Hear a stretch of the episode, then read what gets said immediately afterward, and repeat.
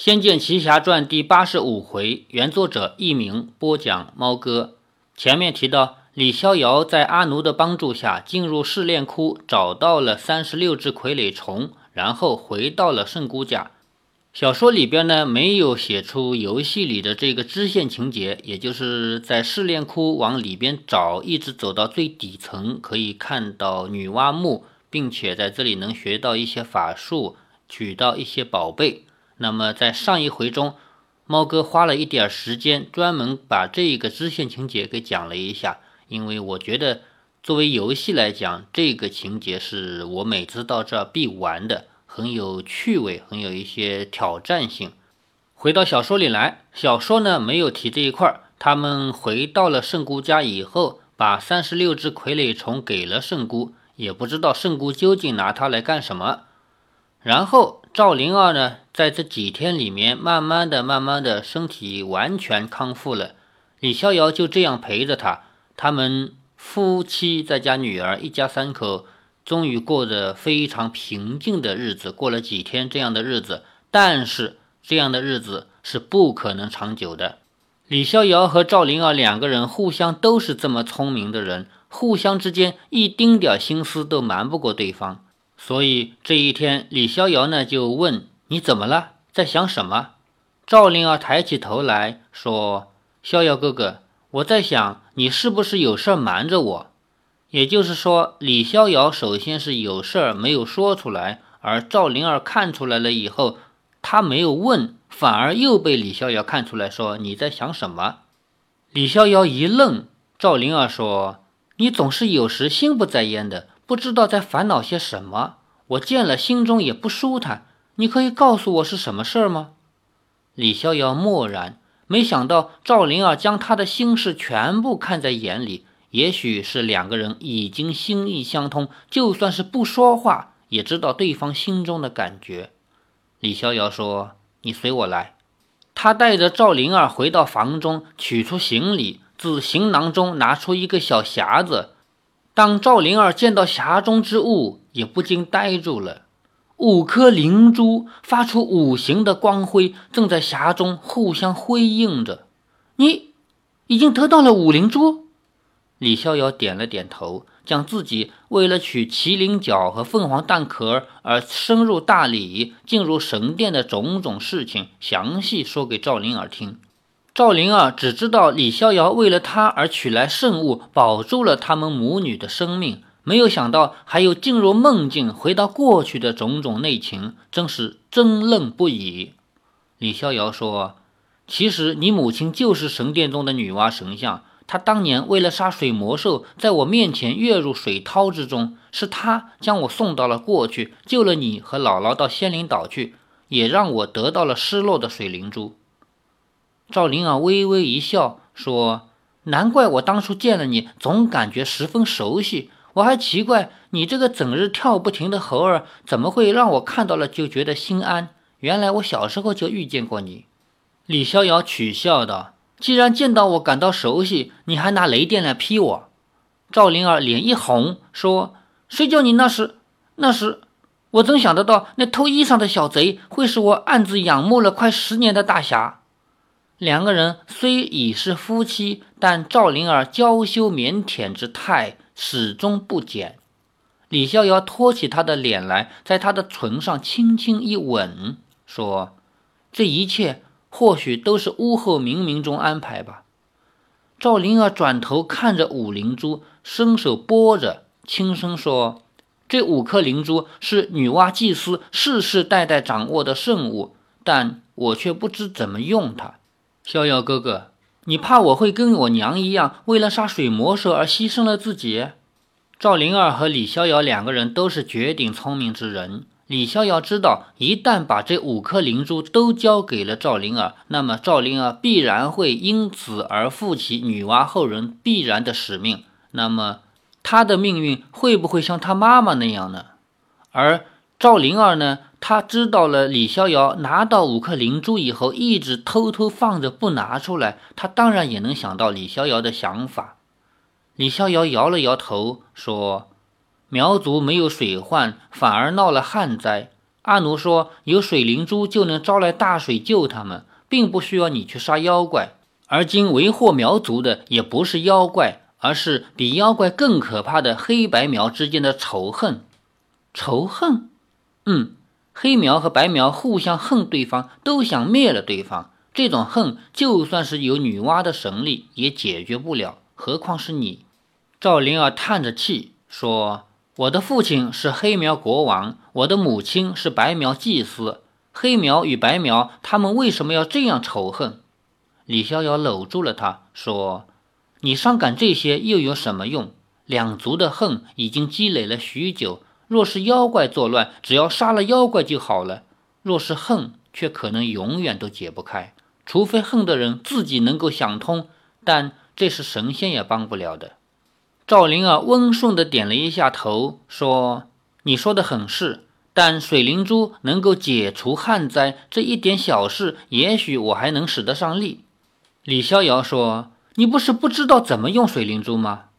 赵灵儿峨眉微聚，峨眉就是峨翅眉，在前面的我也不记得哪一回啊，专门提到过峨眉，是按照唐朝年间的审美标准，峨眉是很美的。不过，如果谁现在画一个峨眉，一定会把你吓死。赵灵儿峨眉微惧，说：“我确实不知用法。不过，既然只有女娲苗医能够使用这五颗灵珠，我还是得负起这个责任，解除旱灾。”逍遥哥哥，我想我娘一定知道灵珠的用法，她也一定很希望我能够救苗人。赵灵儿的话，李逍遥并不觉得奇怪。他也知道五颗灵珠一旦现世，灵儿的责任就来了。永远逃避下去，绝对不是个好法子。李逍遥点了点头，说：“好，灵儿，我带你回大理去见巫后娘娘。”赵灵儿依偎着他说：“我们回大理祭拜我娘，想法子弄懂水灵珠的用法，解除白苗的旱灾以后，我就会随你回余杭，带着易如回去。婶婶一定高兴极了。”李逍遥抱紧了他，两个人心里都感到踏实满足。在这里呢，我又要提一下我总结出来的中国小说、戏剧、电视、电影的第二定律：凡是两个人发誓我们从今以后幸福美满的生活在一起，绝不分开，那一定是马上就要分开的。次日，两人一早便对圣姑说明去意。阿奴一听到李逍遥居然早就拿到了水灵珠，又惊又喜，问道：“你怎么找到水灵珠的？”李逍遥一窘，便含糊地说：“这大概是女娲娘娘有意安排的吧。”他不好意思说这个水灵珠是从自己老家拿来的，因为水灵珠之所以在十年前就到了他手里，原因就是他老爸是飞贼嘛，南盗侠，南南方的南，盗盗窃的盗，南盗侠。可能是他父亲从哪里偷来了这个水灵珠，然后拿回家以后也不知道可以干嘛，反正就觉得好看，后来就成了幼年李逍遥的玩具。玩厌了以后呢，拿它换了一把木剑。所以这个事情呢，李逍遥现在是不方便把它说出口的，就说大概是女娲娘娘有意的安排吧。阿奴说：“快把水灵珠给我，有了水灵珠就可以解除旱灾了。”圣姑问：“你知道水灵珠的咒文吗？”阿奴一愣，说：“不知道。”圣姑说：“那你要水灵珠也没用，五灵珠的咒文只有巫后娘娘才知道，而且也只有赵姑娘能够继承这种力量。”阿奴不好意思地说：“我一见了水灵珠，高兴的全忘了。”圣姑望着赵灵儿，问道：“你这身子不多休养几天再走吗？”赵灵儿说：“我已经复原了，也不差这几天。”圣姑点了点头，说：“你身为两族公主，于情于理都要尽力去化解这两族之间的仇恨。族人有难，我也不该做事才对。可惜岁月不饶人，我这老骨头没这个力气去拼命了。你们去吧，孩子寄放在我这儿，你们可以放心。”圣姑从赵灵儿手中接过婴儿。赵灵儿依依不舍地在孩子脸上多吻了几下，李逍遥也拉着女儿小小的手说：“一如，爹娘出一趟远门，你要乖乖的哦。”襁褓中的李一如对着他们笑，美丽的笑脸上无忧无虑，丝毫不知世事。赵灵儿仍然依依不舍地对着一如抱着亲吻再三，才终于交给圣姑。她当了母亲之后，原本就温柔的性子更加多情善感，一想到要和女儿分别，就忍不住红了眼眶。李逍遥、赵灵儿和阿奴三个人就这样启程前往大理。这条路阿奴是极熟的，李逍遥也来回过。一路上倒十分平顺，不生波折，很快便接近了大理城。不料尚未到大理城外，远远的看见处处烽烟，都知道必然不妙。三个人加快脚步往大理城赶去。到了城外，就看见处处是死尸，大多数是白苗士兵，尸体残缺不全，有的是被兵器所杀，但也有不少是断手断脚，肚破肠流。不知是被什么猛兽撕扯过，而城门更是残破败倒。昔日壮观的城墙上被火熏得焦黑一片，撞破了好几处。四散的残砖石堆下，更处处可见被压死的尸体，有的还身首分离，溅涂着大地与城门的血迹已干，化作污秽的黑色。如此惨景，四下萧然。萧就是萧条的萧，四下里看起来萧条没人嘛，就只有风呼呼的扯过，留在耳边，犹似当日大屠的千万声嘶喊。阿奴全然怔呆住了，软软的跪倒，他不敢相信这就是他的家园。几个月前还守卫严密，虽然被旱灾所苦，但是大家都还有说有笑，是一个充满了希望的家园。赵灵儿更无法相信这就是大理城。她初次回到故乡，见到的却是如此残破，有如地狱的故乡。李逍遥也木然呆立，这样一片死尸遍野、哀鸿处处的景象，怎能相信还有人活着？难道大理城已经被屠城了吗？这里还有人！一声惊雷般的呼斥唤醒了李逍遥等人。众人转身一看，数名黑苗士兵从道旁拍马疾奔而来，口中大声呼斥，脸上带着狞笑，就像看见猎物的狼群。原来他们杀得兴起，见无人可杀，都兴冲冲的要比赛谁先杀了他们。他们手中的刀都已经出鞘，便朝李逍遥、赵灵儿、阿奴猛挥砍过来。三个人轻身一闪，闪过了急奔过来的马蹄。阿奴手中的拐杖一横挥，就绊倒了一匹马。那马哀鸣着扑倒，也甩下了马背上的士兵。李逍遥转头看去，见赵灵儿也已经用点穴法点晕了几名黑苗士兵。三人几招之间就制服了这几名黑苗士兵。李逍遥抓起其中一个人，喝道：“大理城怎么了？为何你们要屠杀此城？”那士兵张大了口，惊恐无比，竟说不出话来。这场一面倒的战争，他们胜得十分容易，因此所过之处就是杀杀杀，以至于他根本连思考的能力都丧失了，更说不上来整个战事的过程。李逍遥见他张口结舌的样子，又抓了另一个来问，却也一样。他们的眼中都已认定自己会被杀死，那眼神似乎是野兽的眼神，而不是人的眼神。阿奴悲愤的一杖就要敲碎其中一个人的头颅，被赵灵儿拉住了，说：“让逍遥哥哥问清楚再说。”阿奴颤声说道：“他们，他们杀了我们族人，他们杀了我们族人。”阿奴的声音变得尖利，几乎无法冷静，眼中也充满了仇恨。看见家乡变作地狱，任何人都会像阿奴一样，恨不得亲手杀死凶手报仇。甚至杀死任何与凶手有关的人物，也去屠杀凶手的家园，才能稍微消去此恨。赵灵儿何尝不是心痛如绞？但是她还是坚决地拉着阿奴的手，说：“让逍遥哥哥问清楚再说。”李逍遥质问了几个人，总算有人说得出话来。他结结巴巴、口齿不清地说：“是是，大王下的令，把大理国的土地收回。”白若白苗抵抗，就格杀无论。赵灵儿呆住了，这竟是父王所下的命令。他离开父亲时，虽然年纪还小，却也不是全然无知。他还记得父亲是慈爱温柔的，那时囚禁母后与自己，只是受了妖人蛊惑，并不是他的真心。可是这么多年了，一切竟比当初还要糟。难道是他亲自下了格杀令，主导了这非人的场面？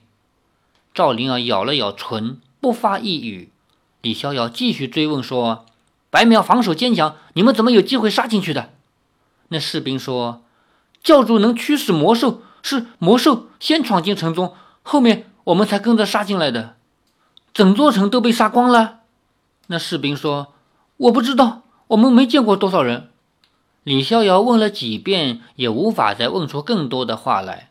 赵灵儿说：“既然城中已有防备，应该不至于被杀光了，一定还有人活着。”阿奴喃喃地说：“如果还有人活着。”那一定在那里，哪里？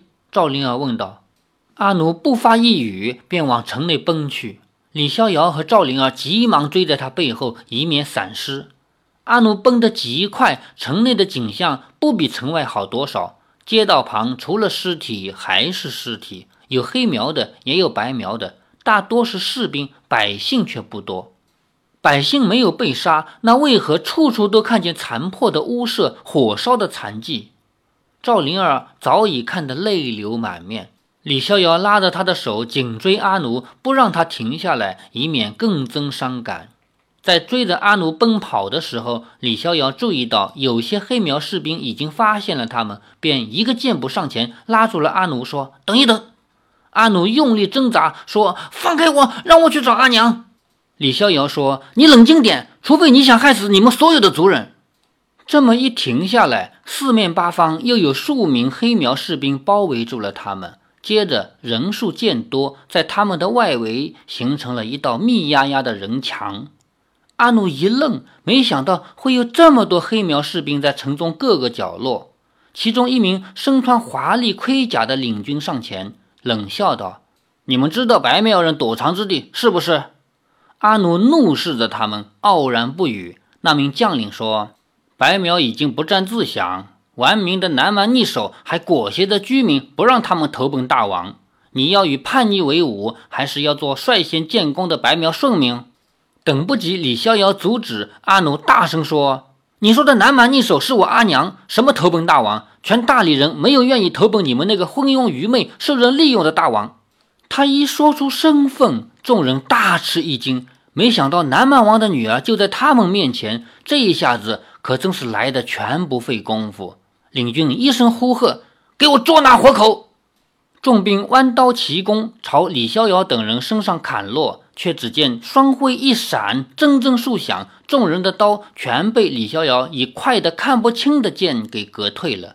众兵呼喝着，又一拥而上。李逍遥一个人在这群士兵中游走如梭，梭就是穿梭，所过之处只听见哀叫与惊翅。他们一个个让李逍遥一剑柄点了穴道，趴在地上动弹不得。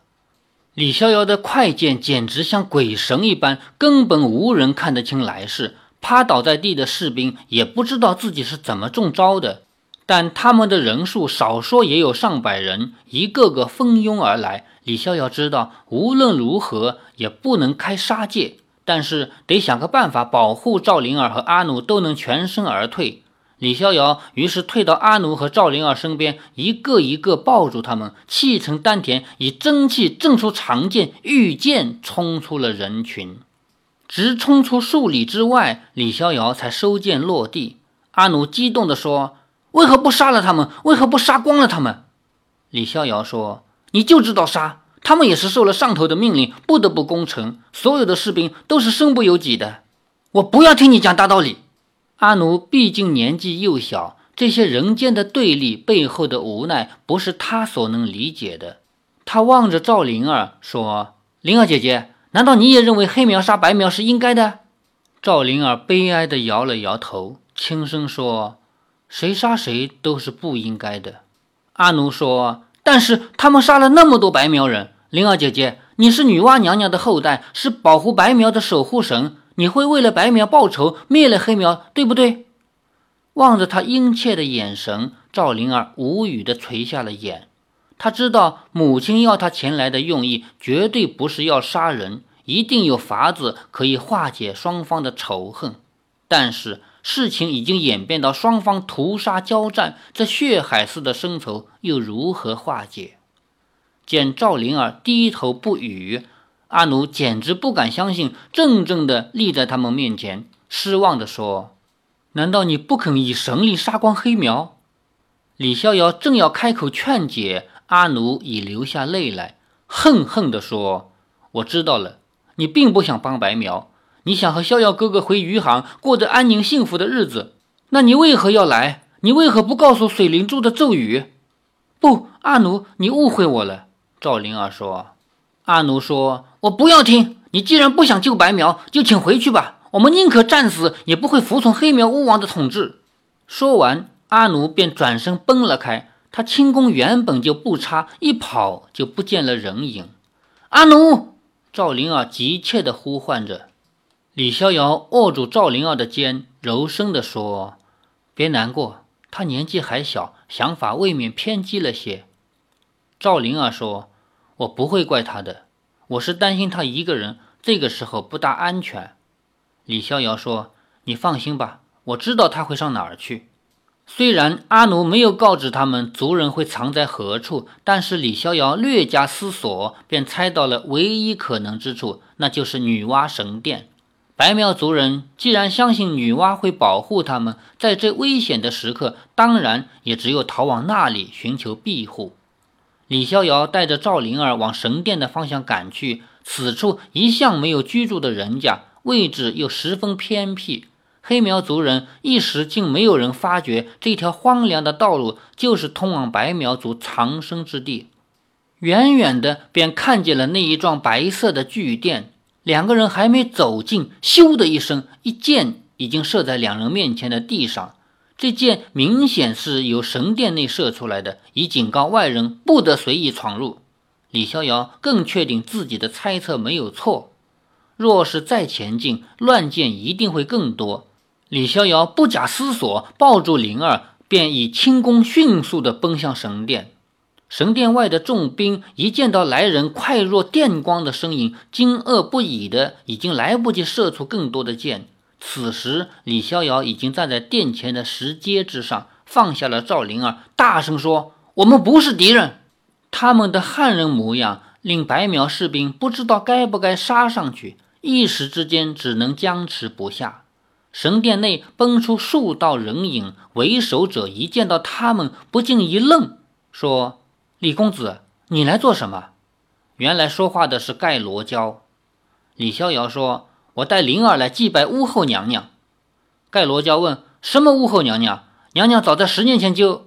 李逍遥说：“殿内的神像就是巫后娘娘，并不是女娲。”盖罗娇显然并不相信，但是见到赵灵儿也在，还是将他们请了进去。注意，盖罗娇此前曾经去过汉人的领地，他此去的目的呢，是把赵灵儿接回来。因为赵灵儿的身份是女娲后人，同时也是白苗族的大祭司这个职位的继承人，那么他的目的是救回赵灵儿，但是他没有能打得过黑苗族的人，因为石长老这个人嘛，石长老他也不是坏人，只不过站在黑苗的立场上要把公主迎回去。这种情况下，白苗族他是这么长时间来一直想要把赵灵儿请到自己的地方来的。此时此刻，赵灵儿终于来到了大理，来到了白苗族的领地，来到了女娲神殿。所以盖罗娇这个时候没有任何理由不让赵灵儿进去。那么赵灵儿和李逍遥的关系，他也知道的一清二楚。接下来呢，赵灵儿就要进入神殿，然后。他就要继承女娲后人的法力，用他的爱来感化白苗、黑苗这两个民族，用他能做的一切力量去化解这一场仇恨。欲知后事如何，且听下回分解。